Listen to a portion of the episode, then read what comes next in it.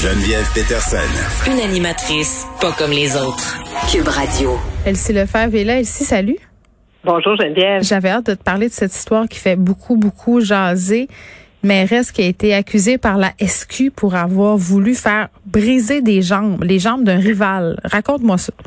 Oui, c'est incroyable. Donc, euh, on aura tout vu en politique municipale. Euh, bon, ça oui, fait quelques bon. années que c'est plus calme. Tu sais, il y a quelques années avec la commission Charbonneau, euh, tu sais, il y avait les mafiosi là qui se mettaient de l'argent dans les bas et tout ça. Donc euh, là, euh, en plus, quand on regarde, euh, bon, on, fait, euh, on revient en arrière. Donc, la mairesse de Bronxburg Chatham, donc, elle, été arrêtée par la SQ parce qu'effectivement, elle aurait euh, menacé, en fait, elle aurait voulu prendre les services d'un homme de bras pour qu'il qu'il fasse le, le- le travail sale et donc aller casser les, les jambes de son collègue conseiller municipal.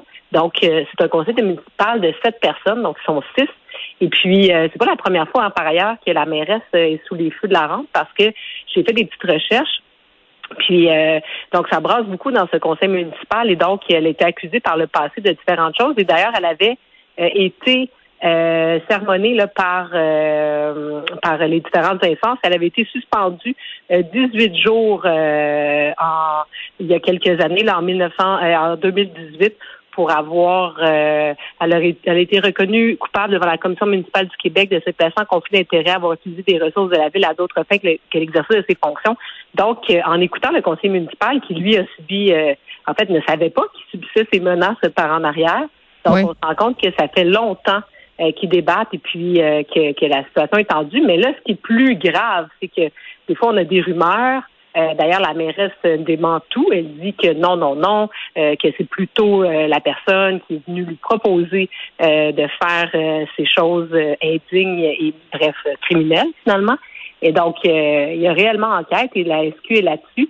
C'est sûr qu'à l'aube des élections municipales, je ne sais pas si la mairesse avait l'intention de se représenter, mais c'est Mm. certain que les citoyens de cette municipalité-là vont certainement euh, vouloir faire le ménage et euh, parce que ça entache sérieusement leur réputation. Puis quand on regarde la dame, en fait, c'est euh, une dame de, je sais pas moi, 50, 60 ans. qui Non, elle n'a pas l'air de ça. Tu sais, c'est le prototype même de la madame, là. Tu sais, celle qui, euh, je dis pas que c'est ce qu'elle fait la mairesse, mais tu sais, quand tu reçois des insultes les médias sociaux, euh, de la part de femmes, puis tu vas voir leur profil Facebook, puis quand tout à coup, ils sont avec leurs trois petits-enfants, leur chat, puis leur jardin avec des tomates. Mettons que elle annonce pas, euh, ce qui- elle annonce pas ce qu'on lui reproche, vraiment, là.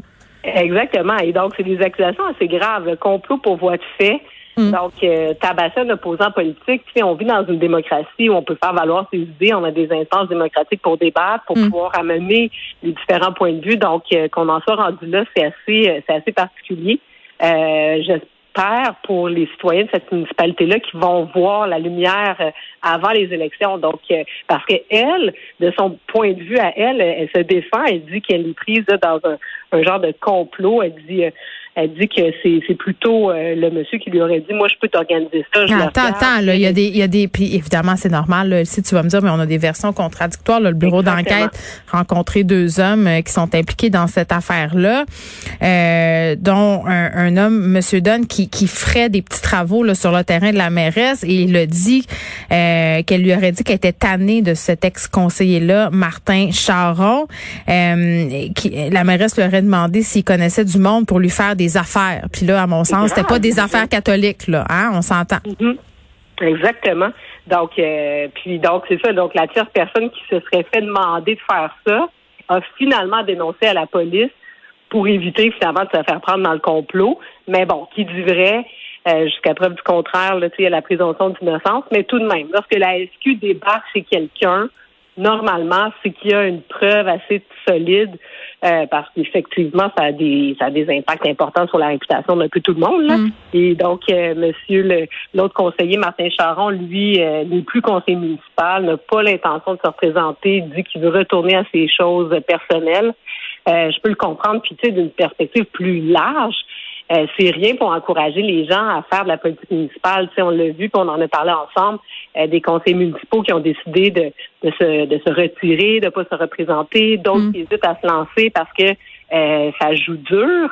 Euh, on est habitué qu'en politique municipale, c'est effectivement un peu plus dur que dans d'autres euh, niveaux de, de, de gouvernance. Ouais, on dit Euh, souvent, euh, on dit souvent que tous les coups sont permis. Puis dans le cas de la mairesse Tricky, je pense qu'elle a un peu trop pris ça au pied de la lettre, peut-être. Mais quand même, elle se montre, elle se Oui, montre confiante. Non, mais moi non plus. Mais c'est parce que c'est comme un film, tu sais. Puis on dirait, ou en même temps l'affaire, tu sais, je sais pas, tu te rappelles l'affaire Tony Harding, là, où une patineuse avait demandé à quelqu'un d'aller Mhm. péter les jambes d'une autre. Tu sais, on est dans ce type de bassesse morale là. Évidemment, euh, il n'y a pas eu passage à l'acte dans ce cas-là. Mais la mairesse qui dit, ça m'étonne qu'elle soit confiante à ce point-là. Elle dit qu'elle n'a pas de crainte. Puis elle a dit au conseil municipal, elle s'est fait offrir, euh, bon, euh, comme tu le disais là, d'aller, euh, bon, faire des affaires à ce gars-là. Puis elle aurait dit, bon, ben c'était peurant, puis c'est tout, puis ça finit là. Donc, tu sais, mais elle a dit qu'elle a Oui. pas tenté de le dissuader de passer à l'action. Fait que, tu sais, je trouve qu'elle est pas super dans son approche pour se décriminaliser.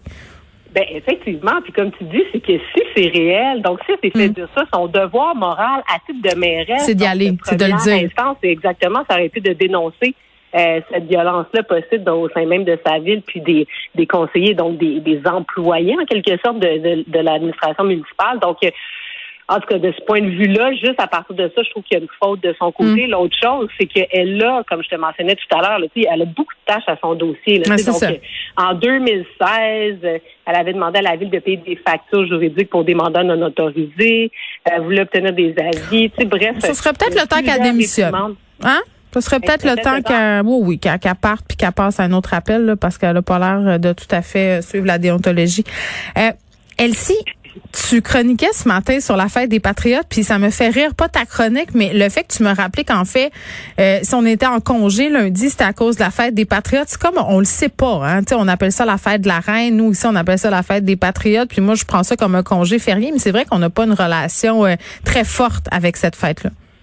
Ben c'est exactement ça. Puis c'est pour ça que je me suis arrêtée à écrire sur ça parce que euh, c'est quand même nouveau. Là, c'est depuis 2002 qu'on a ce nouveau congé férié qui a été instauré par Bernard Landré à l'époque pour justement nous rappeler la mémoire des patriotes parce qu'effectivement la fête de dollars, la fête de la reine, euh, qui sont célébrées. Puis tu sais, quand on revient à l'histoire, puis c'est tout là le, le- le paradoxe, Mm. c'est que les patriotes, dans le fond, euh, ils luttaient pour le gouvernement responsable. Donc, tu sais, si on fait une histoire courte, euh, il y avait un parlement ici au Bas-Canada, qui était le, le Québec, il y avait le Haut-Canada, mais le Bas-Canada avait pas la même mise sur son parlement. C'est-à-dire qu'il votait des lois, mais l'exécutif, donc celui qui, qui, qui peut euh, ultimement euh, délivrer euh, les budgets, etc., c'était un conseiller de la reine, donc le gouverneur. Donc, on revient encore à la reine Élisabeth II, là, qui est notre, notre instance exécutive encore à ce jour au, au Canada. Maintenant, c'est symbolique, mais à l'époque, c'était effectif.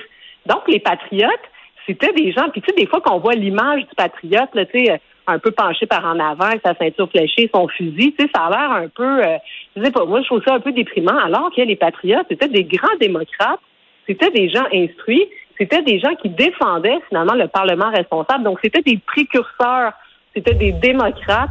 Donc, il y a encore plus de quoi, je trouve, être fier de nos racines, de nos ancêtres. Mais on n'enseigne pas ça hein, dans, dans les écoles. euh, je- Exactement. C'est ça qui me déprime, c'est qu'effectivement, tu sais, on, on- souvent, je ne sais pas si tu as eu l'occasion, mais tu sais, tu parles à des Français, ils peuvent te réciter l'histoire de la République. Oui, mais pas nous. à la fin.